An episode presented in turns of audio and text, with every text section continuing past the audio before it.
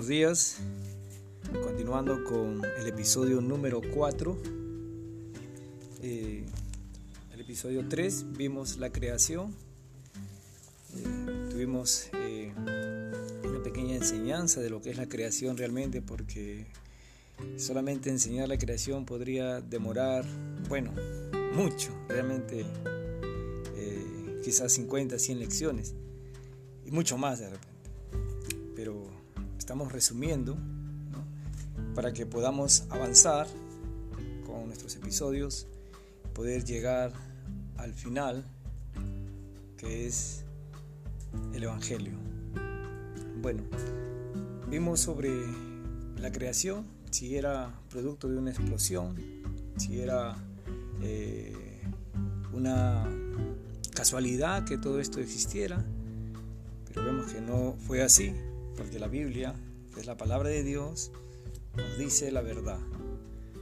El mundo, las teorías pueden decir muchas cosas, pero ¿será la verdad? ¿Estuvieron en el principio? ¿Vieron la creación? No, el único que estuvo allí fue Dios. Y Él nos relata en su palabra lo que pasó. Entonces, ¿para qué creó el mundo? El mundo lo hizo bueno, de una manera hermosa, con un diseño realmente maravilloso. Eh, no hay, no hay eh, comparación con esta arquitectura, con esta belleza de la creación y nos maravillamos muchas veces. Cuando vemos el ocaso, cuando estamos ahí mirando el sunset, cuando miramos las montañas con nieve, los lagos, cuando vemos eh, animales grandes, pequeños, aromas de, de flores, árboles, piedras preciosas, vemos peces grandes, pequeños. Eh, hermoso realmente esta creación con todas las decoraciones, tanto visibles, podemos decir audibles también, ¿no? Y, aromáticas que, nos dan a nuestros, eh, se puede decir, sentidos, placer. Eh, para los que realmente vivimos gozosos, contentos, felices de que estemos en este mundo. Al darnos cuenta de la existencia de Dios, del poder de Dios, realmente hay ese gozo, esa felicidad de vivir en este mundo y de saber de que si hay sol, si hay, si hay lluvia, todo tiene un plan, todo tiene un porqué de parte de Dios. Entonces, mucho que, que meditar, mucho que ver, para poder crecer en fe, realmente tenemos que darnos cuenta, abrir los ojos a la creación de Dios. En una oportunidad tuve un sobrino que estaba jugando con un juguete de Navidad. Y este juguete era eh, un gato, una especie de robot, pero como gato. El gato caminaba y decía miau.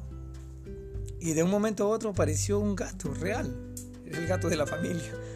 Y se acercó a olerlo, a mirarlo. Y bueno, sin menospreciar el trabajo, la sabiduría de los, de los hombres, pude ver ¿no? algo que el hombre había hecho y algo que Dios había creado. Fue realmente algo maravilloso poder ver esto, estas dos, eh, se puede decir, una creación y una fabricación. Y bueno, el hombre quedó realmente en esta meditación, bueno, como alguien que, que puede hacer cosas, que puede hacer muchas cosas, pero no crear de la nada la vida. Maravilloso realmente verlo y meditarlo así, el poder de Dios. Mirar a un gato con unos ojos verdes, oliendo, saltando, saltó del sillón abajo. Si yo tiraba ese, ese gato mecánico, se destrozaba. Y, no tenía vida, que era lo más importante, vida. Entonces, hablando, partiendo de allí, de la vida, Dios creó este mundo lleno de vida, lo creó decorándolo de una manera maravillosa. ¿Pero para qué? ¿O para quién? Para ti y para mí. Lo creó para que podamos vivir eh, disfrutando, gozando de lo que Dios había hecho. Es como cuando un padre ¿no? construye una casa y dice voy a hacer esto, aquello, eh, voy a tener mi piscina, voy a tener mi jardín y todo está pensando en la familia, en los hijos que va a tener. De igual manera, Dios estaba pensando en todas las criaturas, en todo, toda su creación y en este caso la más importante, la creación del hombre. Al crear al hombre era, se puede decir, la cumbre de todo lo que había creado. Y justamente vamos a, tener este podcast hablando del hombre. Y vamos a ver en Isaías 45, 18, dice, porque así dijo Jehová que creó los cielos. Él es Dios, el que formó la tierra el que la hizo y la compuso, no la creó en vano, para que fuese habitada la creó. Yo soy Jehová y no hay otro. Entonces, Dios creó la tierra para que fuese habitada.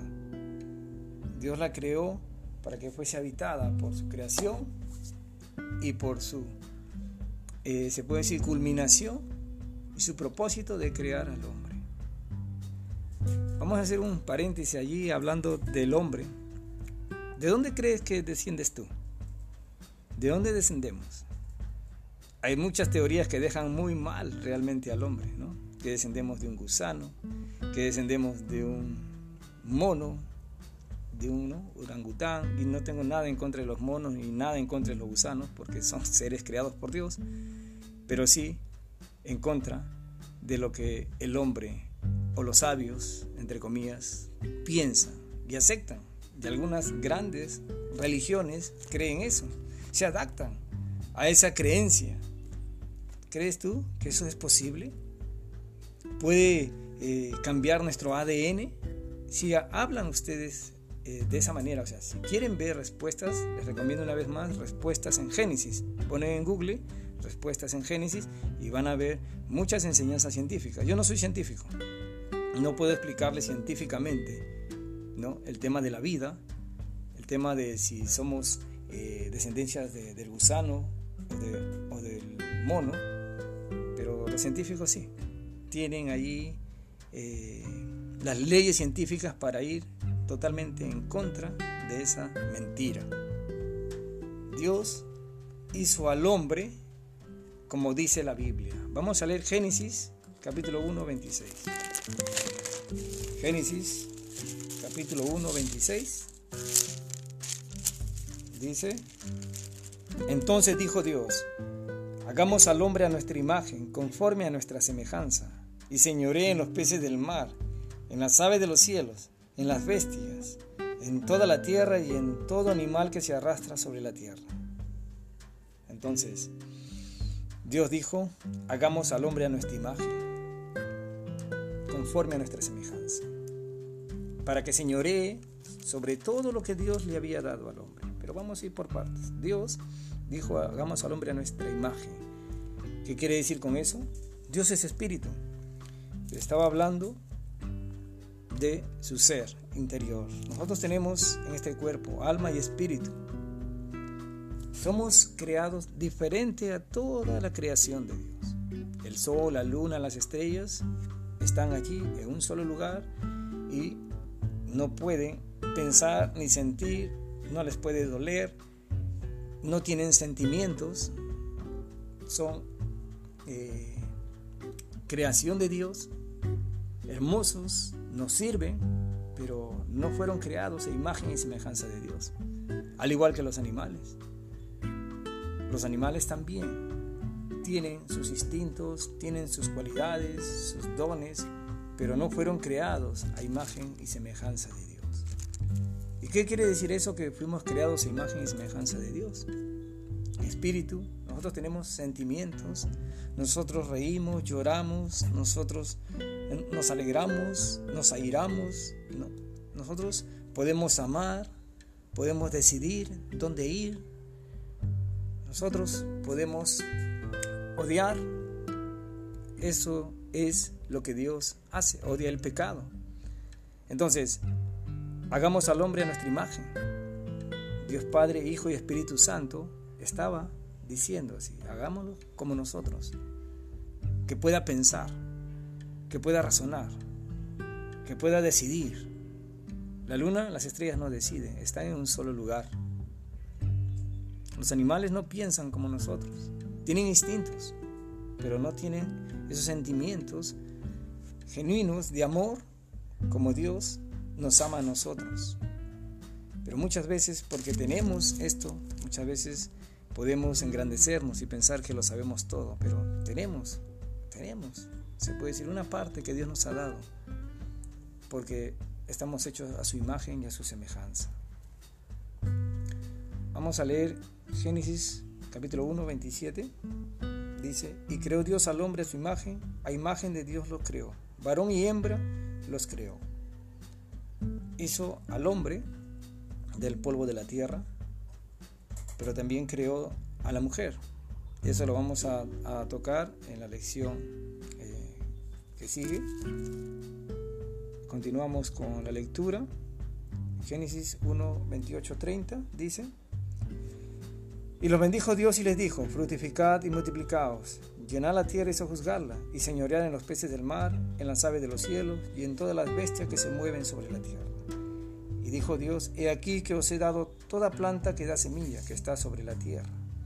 Y todo árbol en que hay fruto y que da semilla serán para comer. Y toda bestia de la tierra, y todas las aves de los cielos, y todo lo que se arrastra sobre la tierra, en que hay vida, toda planta verde le será para comer. Y fue así. Fue así. Dios le entregó en sus manos, le entregó al hombre todo lo que había creado. Le dijo que se multiplique, le dijo que cuidara de todo lo que Dios había creado. Eso era la responsabilidad que Dios le dio al hombre. vamos a ver esta parte donde Dios, Dios dice, crea al hombre del polvo de la tierra. Y dice acá, en capítulo 2 de Génesis, dice 2, 6. Entonces, 7, perdón. Entonces Jehová Dios formó al hombre del polvo de la tierra y sopló en su nariz aliento de vida y fue el hombre un ser viviente. Ahí nos vamos a detener unos segundos o minutos. ¿Crees tú eso? Entonces Jehová Dios formó al hombre del polvo de la tierra y sopló en su nariz aliento de vida y fue el hombre un ser viviente. ¿A quién le vas a creer? ¿A Dios o al hombre? Acá dice, ¿de dónde proviene el hombre? Dios formó al hombre del polvo de la tierra. Sí, la tierra que pisas. La tierra que muchas veces estamos sacudiendo de nuestros muebles. Dios formó al hombre del polvo de la tierra. Pero algo importante. Dios hizo con su voz, su palabra, que existiera todo. Produzcan las aguas seres vivientes y seres innumerables. Produzca la tierra hierba verde. Pero Dios formó al hombre del polvo de la tierra. Dios había diseñado cada hueso, 206 huesos, cada órgano, cada arteria, cada vena, Imagínate la ingeniería de nuestro cuerpo. Es que solamente podemos creer esto cuando creemos en un Dios de poder. Eso es el Génesis. El Génesis nos muestra el poder de Dios para poder creerle, para poder ver realmente la verdad a través de las escrituras. No podemos creer en un Dios a media. No podemos creer en un Dios a nuestra conveniencia. No podemos creer en un Dios débil, en un Dios que no, no puede hacer las cosas increíbles que se ven acá, que se leen. Yo las creo. Hoy en día puedo creer porque lo estoy viendo con mis ojos. No hay otra explicación de, la existencia de este, de este mundo. No hay otra explicación de la existencia del hombre. Y el hombre fue creado así. Dios formó al hombre del polvo de la tierra y sopló en su nariz aliento de vida. Dios sopló en su nariz. Ningún ser creado, ni el sol, ni, ni, la luna, ni las estrellas, ni los apus, nadie tiene poder para dar vida. Dios le dio vida al hombre. Sopló en su nariz aliento de vida y fue el hombre un ser viviente. De allí descendemos todos nosotros. Todos descendemos del primer hombre, Adán y Eva. Vamos a leer Salmos capítulo 24. Salmos capítulo 24.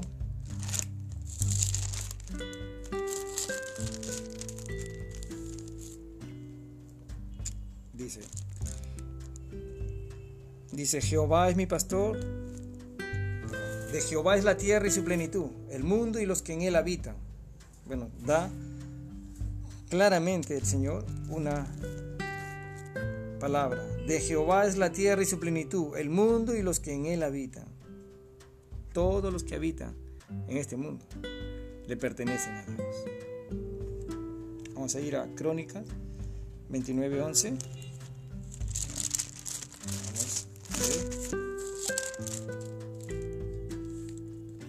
Tuya es, oh Jehová, la magnificencia y el poder, la gloria, la victoria y el honor, porque todas las cosas que están en los cielos y en la tierra son tuyas. Tuyo, oh Jehová, es el reino, y tú eres excelso sobre todos. ¿De quién es la tierra? Es de Dios. Las que, lo que habitan en ella es de Dios.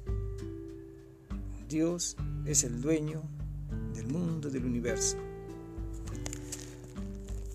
Volvemos, queridos amigos, a esta reflexión. ¿Quiénes somos?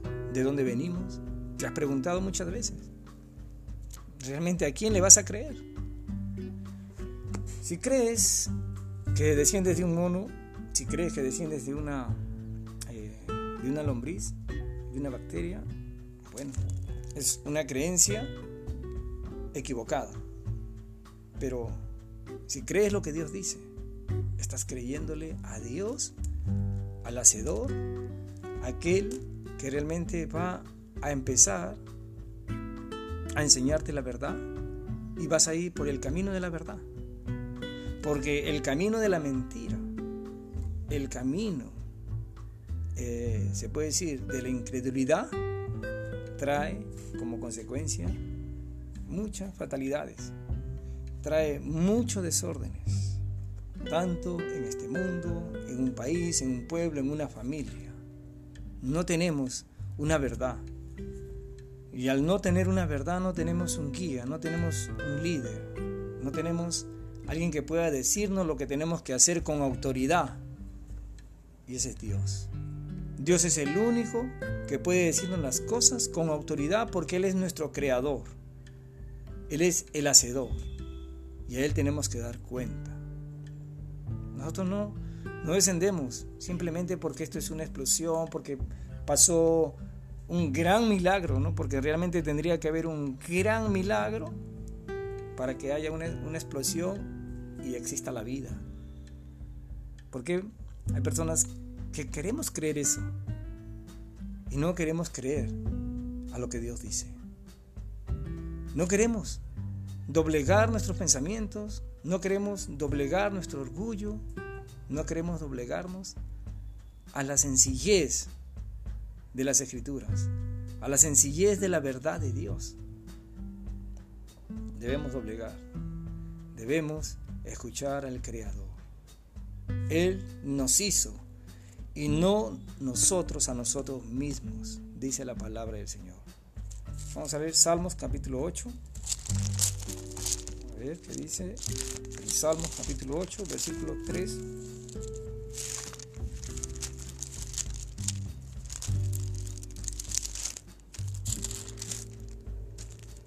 Dice, del 3 al 9 vamos a leer.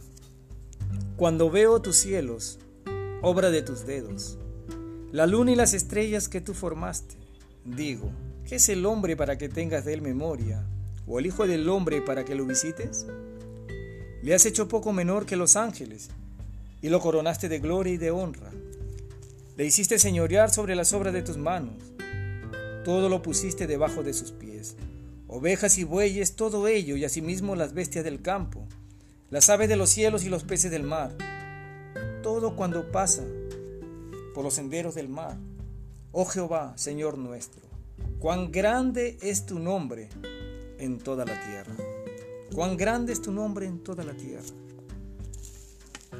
No es para más no es algo sencillo realmente decir. Debe salir del corazón decir que cuán grande es el Señor, cuán grande es tu nombre en toda la tierra. En estas enseñanzas vamos a aprender realmente la verdad de quién es Dios y podemos decir cuán grande eres, oh Señor sacar muchas mentiras, teorías equivocadas y aún dudas en nosotros mismos. No podemos decir dónde está Dios. No lo veo. Como en el podcast anterior dije, nuestros ojos no son la prueba, no nos dan la seguridad de que Dios existe. Son tan limitados nuestros ojos que no podemos ver. Imagínate, en este momento ya con 48 años estoy utilizando lentes. Ya mis ojos se van desgastando. Mañana ya no veré de repente. ¿Y qué voy a decir? Bueno, ya no veo, no creo en nada, ya no creo que existe eh, eh, mi zapato, mi cama, mis cosas, ya, porque no veo. Entonces, ah, por lo menos voy a tocar. Pero no debe ser así. Acá la Biblia dice, bienaventurados los que creen sin ver. Bienaventurado podemos reconocer esto. Es con fe. Y poco a poco, siguiendo por las escrituras y creyéndole a Dios, vamos a encontrar cosas maravillosas. Vamos a entender y creer cosas increíbles. ¿Por qué? Porque estamos creyendo en el Dios Todopoderoso, en el Dios de lo imposible. ¿Hay algo imposible para mí? Dice Dios. ¿Hay algo imposible para Dios? No hay nada imposible. Y me gozo y me alegro en esta mañana de saber de que hay un Dios todopoderoso no hay nada imposible para Él. Un día nos vamos a ir de esta vida. ¿Y será imposible para Él resucitarnos de los muertos? Claro que será imposible si no creo que Dios es poderoso, si no creo que Dios hizo los cielos y la tierra en seis días, si no creo en el poder que Él manifestó en la creación, será imposible creer que un día resucitaré y un día viviré con Él gracias a su amor. Y será imposible creer que hay un castigo eterno, el infierno, que arde con azufre, que está destinado para aquellas personas que jamás quisieron conocer el amor de Dios, jamás quisieron conocer el Evangelio, el cual hoy estamos persiguiendo con estas enseñanzas y vamos a llegar a ese punto de lo que es el Evangelio, de lo que es la buena noticia, de lo que es la salvación en Jesucristo. Gracias a Dios por esta mañana y continuamos con estos podcasts con la bendición de Él. Dios los bendiga, que tenga un excelente fin de semana, porque hoy es viernes, acá estamos en el 2020, en marzo, esperamos, bueno, que todas estas lecciones las podamos meditar en el transcurso de este fin de semana. Dios lo bendiga.